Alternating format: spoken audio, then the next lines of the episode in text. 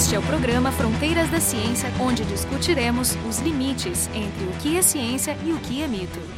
Analisar macromoléculas e proteínas para, por exemplo, produzir medicamentos. Criar imagens tridimensionais de células e organelas. Fazer tomografia de objetos maiores e estudar materiais em condições extremas de pressão e temperatura ilustram a imensa versatilidade do Sirius, o acelerador de partículas que é o maior projeto da ciência brasileira. Para conversar sobre o Sirius, o nosso convidado é o Harry Westphal Jr., que é diretor científico do Laboratório Nacional de Luz e Síncrotron. E para conversar com ele, estamos presentes eu, Carolina Brito e Jefferson Arenzon, ambos do Instituto de Física da URGS. O Sirius é um síncrotron de quarta geração, que a gente diz. É um acelerador de elétrons que produz radiação eletromagnética de amplo espectro e alto brilho e é utilizada essa radiação para estudar materiais, como você disse, praticamente qualquer tipo de material sintético ou biológico, utilizando basicamente a interação da radiação com a matéria, aspectos da interação da radiação com a matéria.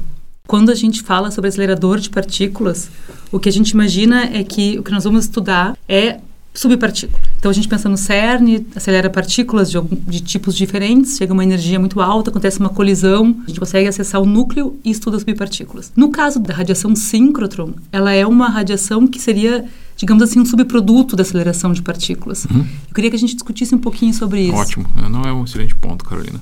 É, o CERN, por exemplo, que é o exemplo que você citou, é, é um tipo de síncrotron também. É, a tecnologia é muito semelhante, né? só que as escalas são bem maiores. Né? Então, em vez de ter 500 e poucos metros como Sirius, de circunferência, ele tem dezenas de quilômetros. Né? Campos magnéticos quase 10 vezes mais intensos. Né? A energia das partículas armazenadas, enquanto no Sirius é de gigaelectronvolts, no CERN nós estamos falando da escala de teraelectronvolts. E, e o principal, que é o propósito é, no, no, CERN. É, nos experimentos que são feitos lá, as partículas são mais pesadas e o que você quer ver é justamente o subproduto da, é, da colisão entre essas partículas. A radiação ela é emitida em baixa quantidade. A radiação eletromagnética, ela é a potência de radiação emitida, ela é invers, inversamente proporcional à quarta potência da massa. Então, partículas mais pesadas emitem muito menos radiação. Quando ela é emitida, no caso do CERN, ela é um efeito espúrio, ela não é o desejado. No síncrotron em geral, você acelera partículas de baixa massa e carregadas, obviamente. Né? Você acelera cargas para produzir a radiação eletromagnética, de preferência cargas muito leves, porque você obtém muito mais radiação eletromagnética. Então, o seu produto final é a radiação eletromagnética. Colisões, se, se elas existem, são um efeito espúrio.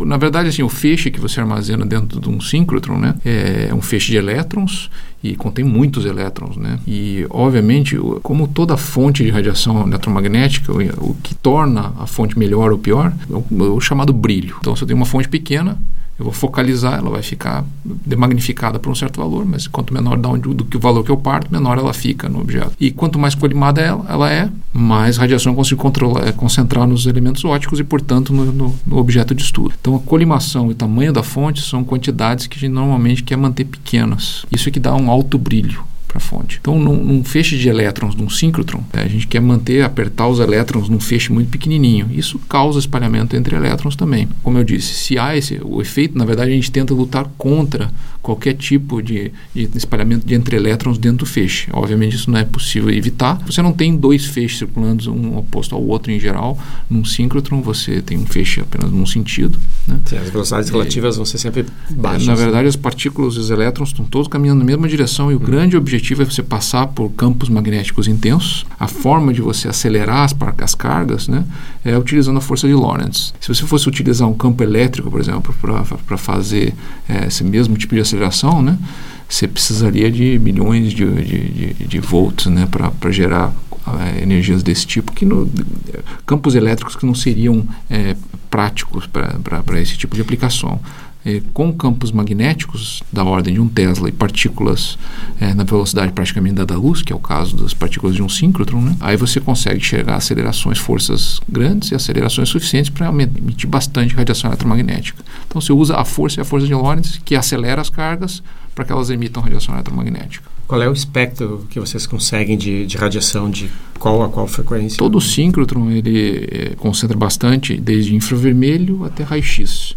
Mas existem exemplos de radiação terahertz, por exemplo, onde você tem uma faixa mais baixa de energia ainda, e outros síncrotrons que exploram também radiação gama. Pois é, essa ampla faixa é outra questão que é muito, é muito interessante, né? Porque uhum. provoca uma versatilidade de possibilidade de medidas incrível. E eu queria entender a origem disso. Eu entendo que partícula carregada acelerada quando ela é defletada pelo campo magnético, ela libera radiação. Uhum. Então, a origem física é essa. Uhum. Pelo visto, vocês não variam a partícula. A partícula é sempre o elétron.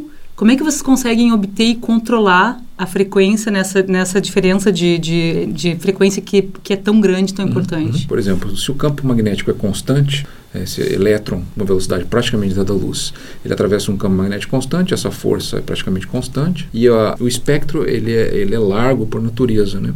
Na verdade, a, a origem disso é que um observador olhando para o elétron, ele vai ver um tempo é, de passagem do elétron muito curto, ultracomprimido por efeitos ultrarrelativísticos, né?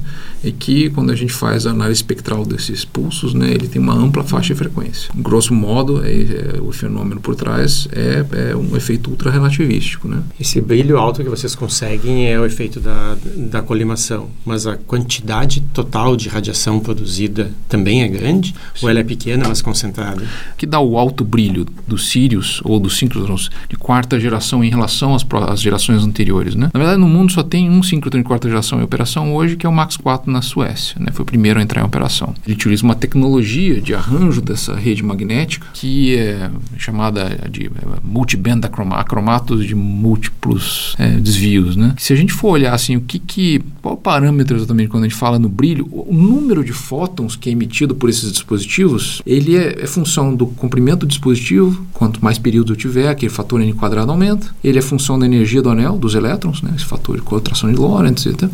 É, mas o número de fótons é, é, basicamente isso, é a corrente que passa no anel, ele não tem muito a ver com o tamanho da fonte dos elétrons. O que você ganha no brilho, quando você vai de uma geração para outra, é muito mais no quanto você consegue diminuir o tamanho do feixe de elétron. Então, primeira geração foram síncrotrons que surgiram e a radiação era extraída parasiticamente experimentos que não tinham aquele propósito. segunda geração são síncrotrons que foram construídos com esse propósito. Né? O elétrons é, na verdade, uma seção transversal, ele é achatado na, na vertical, e o comprimento maior, que é o comprimento, a largura transversal horizontal desse feixe de elétrons, né? ela é da ordem de um milímetro no síncrotrons de segunda geração. No síncrotrons de terceira geração, ela é da ordem de 100 microns. Cai um fator 10, né? E no ciclo de quarta geração ela da ordem de 10 microns. Agora a gente tem que lembrar que o brilho vai com quadrado desse número, então realmente o ganho de brilho foi muito grande ao longo dessas gerações. O brilho, na verdade, do, do síncrotron, grosso modo, ele dobra a cada 14 meses, se não me engano. Se você for olhar a lei de Moore, que é o número de transistores que você consegue botar num chip, né, ele dobra a cada 24 meses. Então, de fato, desde que foi inventado o raio-x né, pela humanidade, né, por Röntgen e desde os primeiros síncrotrons, até hoje a curva de aumento de brilho que tem seguido a evolução dos síncrotrons é mais íngreme do que a curva da lei de Moore. Então, a segurança, por exemplo, ter uma blindagem muito eficiente ela não já que a quantidade de radiação não é assim não não grande. você precisa de uh, blindagem precisa sim. É porque a gente tem que lembrar o seguinte primeiro é, você tem elétrons de gigaelectronvolts né, né, é, circulando em, em ultra alto vácuo é. na verdade a partir de ultravioleta já é radiação ionizante né radiação de alta intensidade ionizante o síncrotron em si ele vai ter emissão inclusive de radiação gama de alta energia porque qualquer elétron desses de gigaelectronvolts se ele for freado por uma molécula que tenha porque por mais que seja um ultra alto vácuo dentro do, dos tubos por onde circula o, o feixe de elétrons, sempre vai ter algum gás residual. Possível se acabar com isso. E qualquer colisão do feixe de elétrons de gigaelectronvolts com uma molécula, ele pode gerar fótons de até gigaelectronvolts. Radiação de Bremsstrahlung é, de dentro frenagem. do é, de frenagem, de dentro da tubulação de vácuo do acelerador, é, você tem que proteger, na verdade, as paredes de concreto que separam o acelerador de quem está para fora tem espessuras de quase um metro e meio, dois metros. Eu não vou saber o número exatamente, mas são paredes de concreto bem grossas. Tem blindagens que separam também. E, as, e os elementos óticos, os experimentos, eles acontecem dentro de blindagem, cabanas com, intertravamento, com proteção de pessoas, cabanas de aço e chumbo. Ou seja, assim, as pessoas que moram no entorno Não, da, dos não. Sírios não sofrem Não, a gente, problemas com todos radiação os, os, os pesquisadores ficam no entorno, na verdade, do acelerador, né? A gente tem monitoramento o tempo todo de todas as regiões do acelerador. Isso no próprio, no síncrono anterior, a gente sempre, sempre teve isso. É, dosímetros espalhados, a gente tem até hoje dosímetros espalhados por todo o hall. Até um certo tempo a gente dosimetrava também as pessoas, né? Mas depois de muitas décadas você percebe que não teve contagem nenhuma além do, da radiação de fundo. Então paramos até de Sim, dosimetrar porque o. Sirius é novo, né? Mas assim, o Brasil já tem uma experiência com Já- síncrotron. Então nós tínhamos um, antiga. um- acelerador de segunda geração, o VX, que a gente chama ele. Nós, pois é, nós entrevistamos, até gostaria de dizer para os ouvintes que nós entrevistamos o Gustavo Azevedo, Ah, 2013, legal. Aham. com relação a- ao, ao antigo síncrotron. E aí ele até comentou na época que estava em construção o Sirius e tal. Mas eu queria saber hoje um pouquinho agora quanto custou o o Sirius. Sirius. Contar um pouco do histórico, né? E daí fica mais fácil de contextualizar esse orçamento. Desde 2006 já havia uma intenção trazida pelo próprio Conselho de Administração da associação que, que gerencia esse projeto e o VX e todo o nosso centro, né? Somos uma associação privada sem fins lucrativos, né?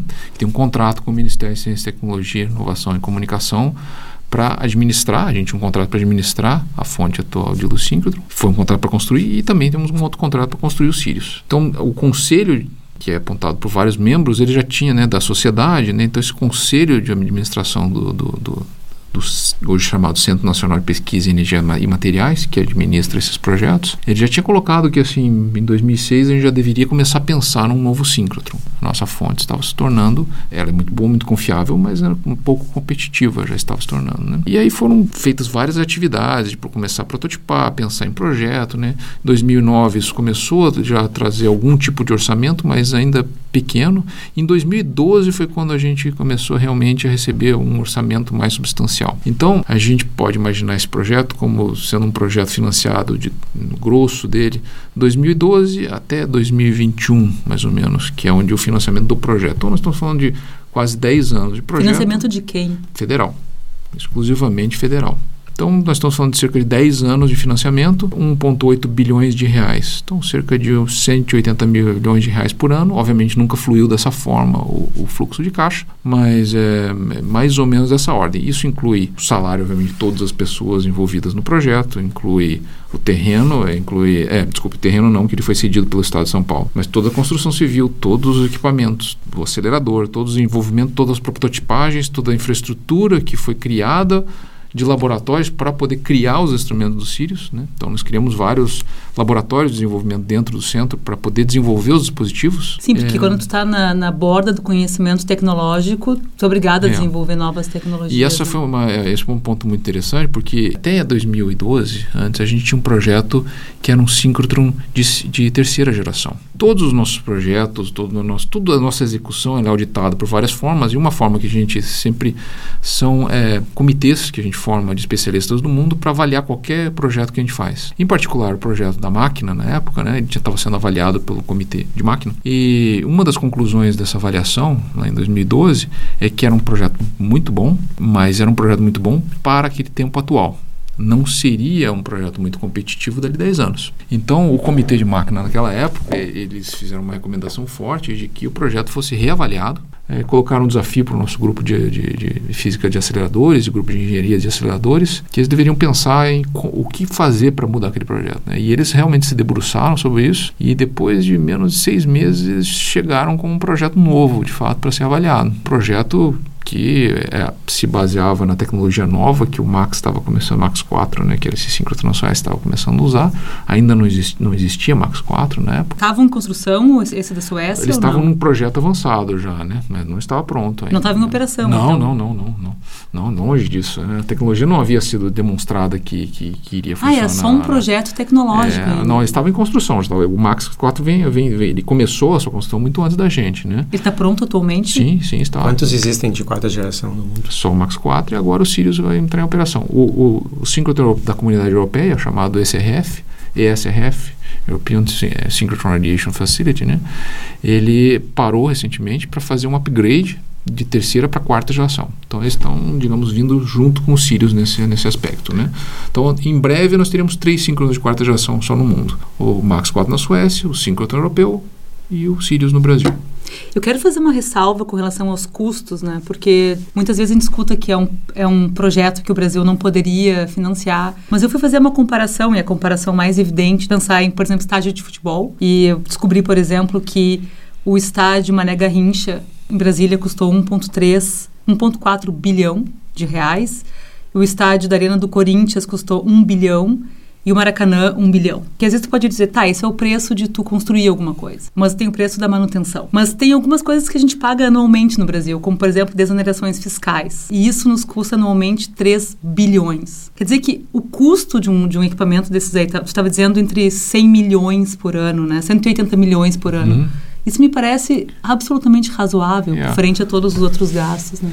Quando se tomou a decisão muito sábia de construir um síncrotron, né, nos anos 80, e isso foi uma decisão de colocar o Brasil num patamar tecnológico que síncrotrons estavam surgindo no mundo como sendo o principal instrumento de pesquisa de materiais e principalmente um instrumento coletivo. Né? Era uma forma de você colocar é, um investimento em pesquisa né? Que era bastante é, distribuído na comunidade. Né? Isso que é uma ideia do síncrotrons em qualquer lugar do mundo, é que você faz aquele investimento e ele serve como uma comunidade de milhares de pessoas ao mesmo tempo. Né? São instrumentos coletivamente usados. Né? Não só quarta e domingo de tarde. Né? Não, não. Eles rodam 24 horas por dia, todos os dias da semana, né? Normalmente eles recebem milhares de pesquisadores. Para você ter uma ideia, o ano passado no UVX, que é o nosso síncrotron em operação, que a gente parou de operar agora, eh, nós recebemos cerca de 1.700 pesquisadores. No ano? Eh, naquele ano. Projetos diferentes? Projetos diferentes que vieram utilizar o UVX, que competiram para ganhar tempo de feixe e vieram utilizar. Então, é uma comunidade de milhares de pessoas e por ano a gente recebe quase 2 mil pessoas. Né? Então, dado que o Brasil saiu nos anos 80 de. Talvez a gente podia contar no, nas, no, numa mão o número de pessoas que conhecia alguma coisa, já tinha ouvido falar de um síncrotron, ou mesmo de ciência com raio-x, com ultravioleta. Dado que nós saímos do zero e criamos essa comunidade, é grande para padrões internacionais até, né? Dado que nós criamos toda a tecnologia no Brasil para síncrotron, poucos lugares no mundo dominam todos os aspectos tecnológicos de um síncrotron. Quer dizer que vocês fizeram parcerias com empresas na brasileiras. Época, é, na época, na criação do VX, foram poucas as parcerias. Na verdade, tudo foi desenvolvido lá dentro do campus mesmo. Né? E por se tratar numa época também que havia pouca possibilidade de importação, né? isso é uma coisa que é anedoticamente contada pelo mundo todo. Né? Como que o síncrotron brasileiro foi capaz de desenvolver instrumentos avançados de optomecânica até controlador de motor de passo. Todos os ímãs foram cortados lá, então foi realmente foi se dominando toda a tecnologia de vácuo, de brasagem, tudo que era todo e qualquer aspecto da construção no síncrotron foi do, do, dominada graças a esses pioneiros aí que nos anos 80 e 90 abraçaram a causa de adquirir essa tecnologia e colocar um síncrotron para funcionar para a comunidade. Com base nisso, então você adquiriu uma capacidade tecnológica muito grande e aí o projeto tinha vários aspectos, né, o projeto Sirius. Né? Primeiro deles, né, que é, como eu já falei, isso era um, era um, um novo síncrotron para uma comunidade já existente de milhares de pesquisadores, né, que já vinham utilizando nas suas pesquisas, né, e que iriam então ter uma nova possibilidade de um instrumento mais competitivo. Segundo aspecto, esse experimento não era só mais competitivo, mas nós estávamos criando, como eu falei, é, um síncrotron para estar entre os dois, três melhores do mundo. E o terceiro aspecto muito importante que foi colocado lá atrás, quando a gente, quando o projeto foi proposto, né, o governo federal na época muito sabiamente é, colocou uma condição de que a gente deveria externalizar todo esse conhecimento para a indústria nacional. Muito bom que a gente tinha desenvolvido tudo isso e pouquíssimos síncrotrons no mundo tinham desenvolvido isso, mas era importante que a nossa indústria nacional também adquirisse esse conhecimento para fazer componente síncrono, mas também porque várias tecnologias envolvidas nisso são aplicadas em outras áreas. Né? Então, é, é, a gente começou a interagir no projeto Sirius e, e, e prototipar componentes, né? E transferir, fazer uma transferência grande de tecnologia para empresas nacionais. Né? Muitas empresas envolveram no projeto em diferentes aspectos. Né? Talvez da ordem de 10 estejam nos aspectos mais tecnologicamente avançados. Né? Então, por exemplo, posso citar o caso da VEG aqui em Jaraguá do Sul, né? empresa de motores e geradores. Foi ela quem fez todos os eletroímãs do, do Sirius. Né? A VEG nunca tinha feito um ímã para síncrotron. Né? Então, a, a, essa interação com os, os físicos de aceleradores e os engenheiros do, do, do LNLS, então, é, junto com os engenheiros da VEG, possibilitaram a criação dos ímãs necessários dentro de escalas de manufatura que também não existiam no mundo. A direção da VEI conta que é, teve algumas poucas fases de saltos tecnológicos na empresa, né? E uma dessas foi o projeto Sirius. Ou seja, se aprenderam a fazer esses dispositivos e, e aprenderam tecnologias para fazer esses dispositivos, tanto de manufatura, controle dimensional, é, controle de corrente, dissipação, que depois foram, obviamente, diretamente aplicadas no negócio deles, que é fazer motores e geradores. Esse né? é um retorno que normalmente não é contabilizado, né? As pessoas criticam o uso de dinheiro público em pesquisas que aparentemente não têm aplicações, é. que é um bando de malucos ali que estão estudando cosmologia, astrofísica, coisas é. que né, não têm aplicação prática. E, e, esquecem de que o retorno não precisa ser o próprio resultado não, da E normalmente ele não é. Né? é. Bom, na internet foi criada no CERN, né? Claro. Então, hoje a gente pode dizer que é, mais de 85% de todo esse investimento que eu estou falando para vocês foi colocado dentro do próprio país. Então esse é um aspecto muito importante, porque não é que ele foi usado 1,8 bilhões de reais para importar componentes. Ele circulou dentro da economia nacional, fazendo eletroímãs, fazendo detetores de raio-x, fazendo câmaras de vácuo. Eu comparo esse desenvolvimento normalmente a evolução por seleção natural. Então, uh, você fala assim, pô, por que a gente não investe só então nas áreas de ciência que a gente sabe que tem aplicação? É a mesma coisa que você perguntar por que, a natureza não criou um ser consciente na primeira iteração que ela fez. Você precisou de muitas iterações, processo de seleção natural, para que houvesse a evolução. A ciência caminha mais ou menos assim também. Você não, não dá para dizer, por exemplo, que ah, o detetor de Sirius foi criado graças a isso investimento. Não, é uma rede de coisas que de repente você vai encontrar nós dessa rede é, na pesquisa que você jamais imaginou, porque ela, ela disparou alguma necessidade, que disparou uma outra necessidade, que disparou uma curiosidade que foi desemaranhando até você ter uma criação no medicamento. Mas você vai falar assim, quem fez isso aí? Foi todo o conjunto que fez. Né? Quero enfatizar que toda essa cadeia hierárquica de empresas, contratando empresas que tu estava tá falando, as pessoas sempre pensam em posições de trabalho, né? em número de empregos gerados. Sim, e tem isso, mas não é disso que a gente está falando. A gente está falando de geração de, de tecnologia, geração de conhecimento que só aparece nesse é. tipo de situação, Sim, nesse tipo de ambiente. tipos de, gran, de grandes projetos, né? Ah, levar o homem para a Lua, qual que é a importância? É uma forma muito eficiente do, do, coletivo das pessoas investirem no desenvolvimento de tecnologias que de outra forma não faria, né? Você fala assim, ah, vamos desenvolver tal e tal objeto porque só porque nós vamos? Não, porque você precisa tinha uma necessidade e aquilo depois vai encontrar outras aplicações. Não, toda vez que tem uma necessidade dessa, se desenvolve tecnologia. Sim. É muito melhor que se aproveite a oportunidade de um acelerador, de um lançamento das pessoas né, numa exploração espacial, do que a gente esperar uma situação de guerra, Exato. que é outra Exatamente. situação possível. É. Né? Então, Eu queria saber quem é que pode usar o Sirius. Qualquer pesquisador brasileiro, qualquer, qualquer pesquisador, pesquisador internacional faz um projeto, tem uma comissão que avalia Sim. e vai ou não aceitar aquele são, projeto. São vários comitês, na verdade, assim, o, o acelerador, é, junto dele tem várias estações experimentais que a gente chama de linhas de luz e cada uma é focada em uma faixa do espectro eletromagnético e um conjunto de técnicas. Né? Essas linhas, cada uma delas tem um conjunto de pessoas, tem um coordenador, tem os técnicos, tem os engenheiros que tomam conta daquela instalação. Né?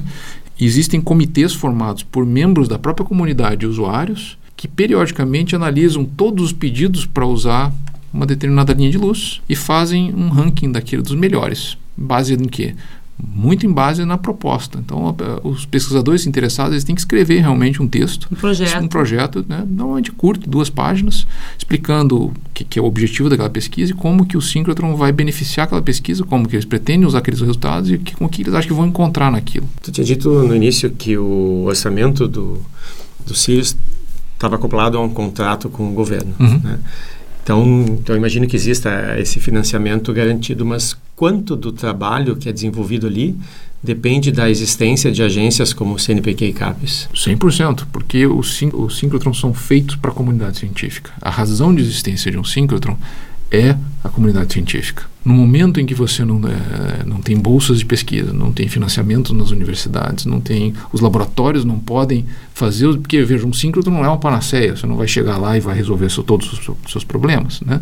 E, na verdade ele vai auxiliar os pesquisadores das universidades, centros de pesquisa, empresas também, a fazerem é, a sua pesquisa. Eles vão dar olhos mais, é, digamos, é, tri, tridimensionais e por dentro da matéria com diferentes contrastes, mas eles não vão criar o material que o pesquisador está usando. Isso é criado nos seus laboratórios de pesquisa. As perguntas, os problemas As perguntas, surgem... os problemas surgem né, né, por pesquisadores. E, em geral, surge por alunos de, de pós-graduação, é, é, pós-doutoramento, pós alunos de graduação também. É, então, a, é absolutamente essencial a existência de uma comunidade. Um síncrotron só existe por causa da comunidade. Em todos os momentos, por todos os governos que esse projeto passou, né, sempre um argumento muito forte é que, de fato, era, era algo estruturante. É um projeto de nação, não é um projeto de um governo, não é um projeto de, é, de, uma, de um equipamento de uma empresa. É um projeto de estruturação de uma nação, né, de você criar é, instrumentos de pesquisa para um grupo muito grande de pessoas e dar capacidade de crescimento da fronteira do conhecimento para todo mundo. O que é, nós estamos vivenciando agora é, em relação ao financiamento da pesquisa nas universidades é muito preocupante.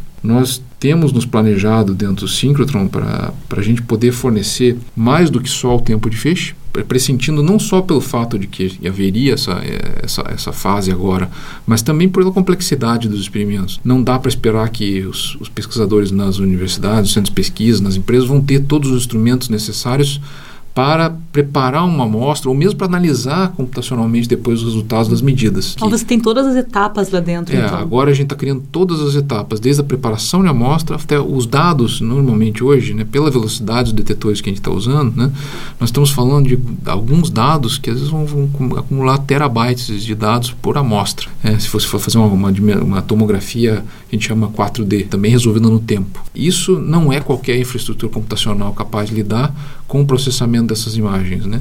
Então a gente não só trabalha nos detetores, mas a gente está trabalhado com o estado da arte em computação gráfica né?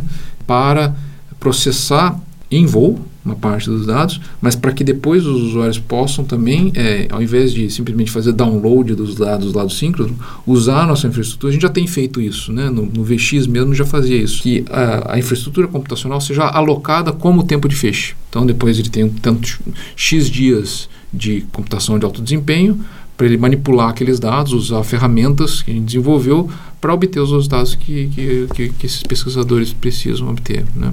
A gente pode falar um pouquinho sobre que tipos de projetos, o que, que eu posso analisar ali? Os exemplos dentro da física são os mais óbvios, porque a gente está acostumado a ver, é, utilizar estrutura de um cristal para você tirar conclusões sobre propriedades macroscópicas dele, ou estrutura da, de como os elétrons com, é, estão organizados dentro do metal. Né? Mas é, o síncrotron vai muito além disso. Né? Exemplos mais diretamente aplicados, por exemplo, na agricultura. Né? No estudo do solo e no estudo do manejo mais inteligente é, dos nutrientes no solo Né?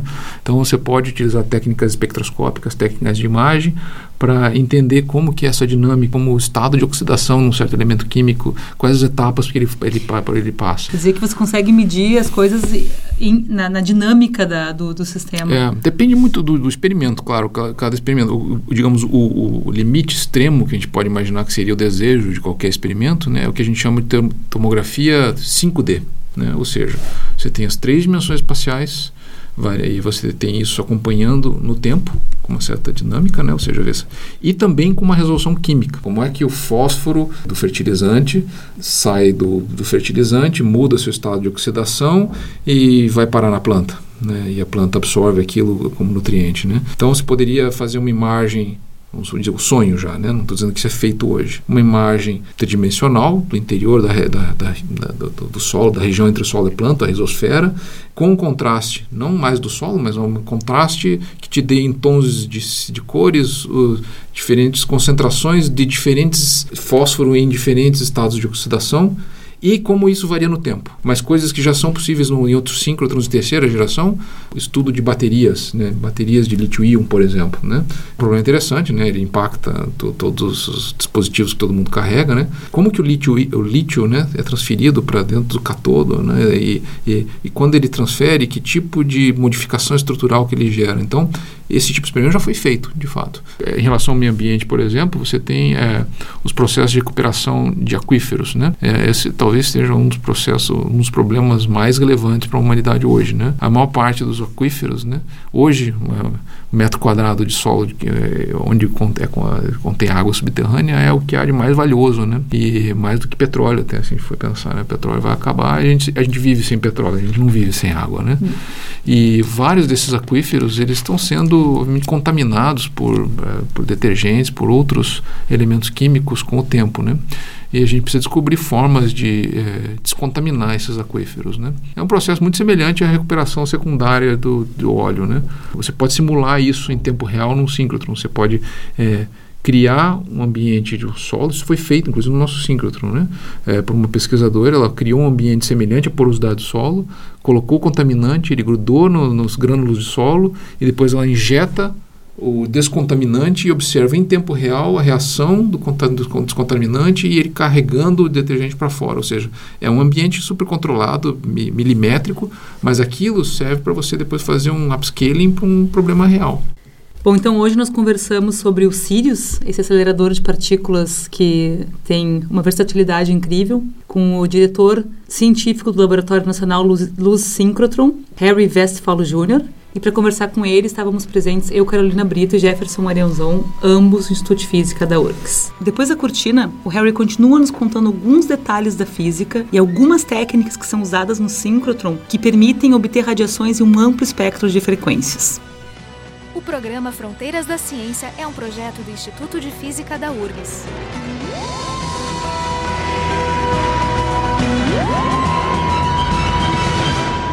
Essa ampla faixa é outra questão que é muito, é muito interessante, né? Porque uhum. provoca uma versatilidade de possibilidade de medidas incrível.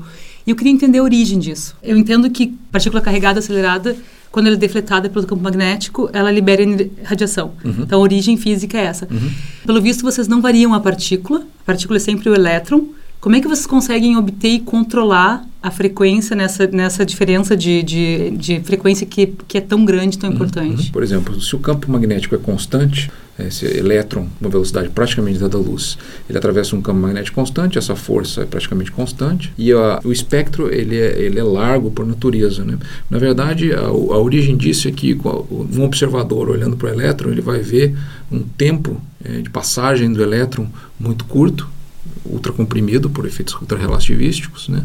e que quando a gente faz a análise espectral desses pulsos, né, ele tem uma ampla faixa de frequência. Grosso modo, é, é, o fenômeno por trás é, é um efeito ultrarrelativístico. Né? Dependendo do campo magnético e da energia das partículas, esse espectro ele é mais deslocado para altas energias ou para baixas energias.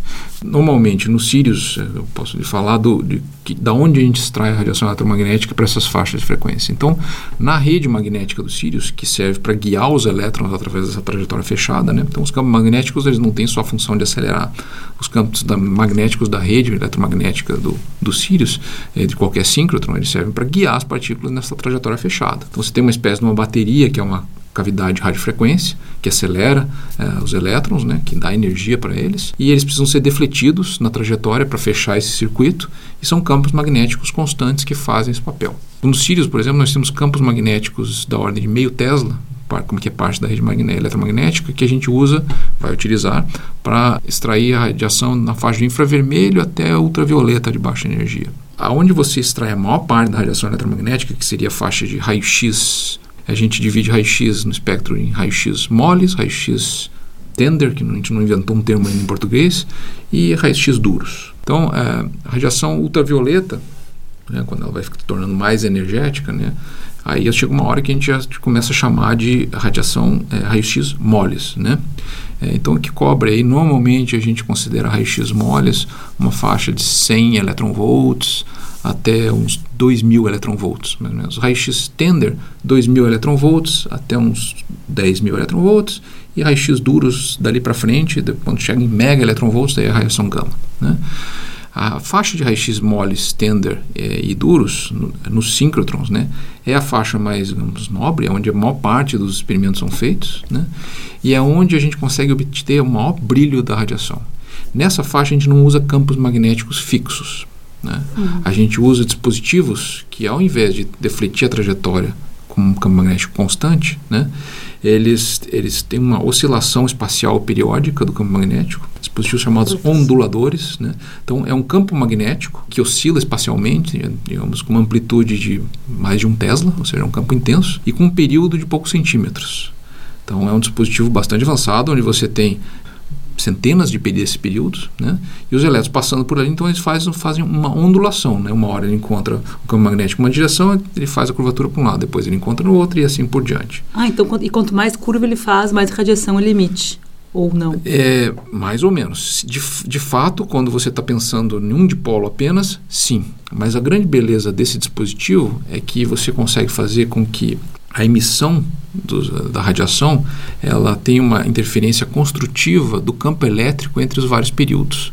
O que ocorre é uma amplificação do campo eletromagnético, não com o número de períodos que você faz essa ondulação, mas com o quadrado do número de períodos. E justamente você está somando o campo elétrico de cada cada voltinha que o elétron faz nesse ondulador. E para isso, essa, você pode imaginar a frente de onda emitida num, num desvio e a frente de onda emitida no próximo desvio, elas não podem estar muito alinhadas, senão elas não vão ter essa interferência construtiva. Mas tem que ter um tamanho característico um muito período, conhecido, é, então, ali para Tem que ter um, um, um comprimento característico. Na verdade, esse comprimento a gente pode até entender tem várias formas de você entender a radiação que é emitida pelos onduladores. Primeiro que a intensidade é muito alta. Nessa faixa, normalmente eles vão trabalhar nessa faixa raio-x, moles até raio-x duros. Segundo que a gente pode entender é, de várias formas a emissão. ela é muito intensa por causa dessa amplificação, com o número quadrado do número de polos do ondulador, que a gente soma os campos elétricos. A faixa de frequência que ele emite, a gente tem várias formas de entender e a forma talvez mais intuitiva para quem estuda física seja através de transformações de Lorentz. Né? É, eu vou explicar rapidamente como é que isso funciona.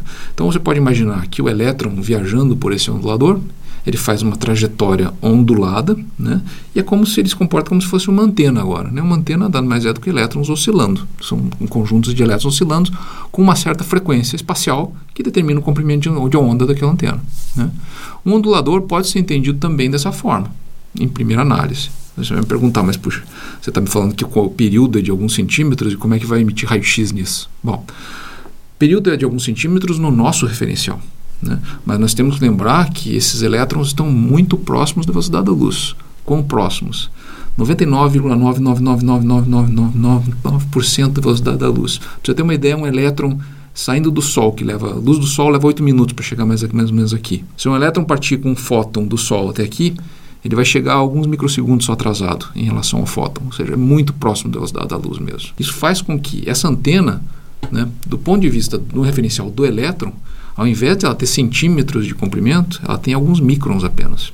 E por isso ela né? consegue gerar radiação Aí, na, na verdade, no referencial do elétron, ele vai gerar uma antena de microns, vai gerar então radiação infravermelho, que é a faixa de microns.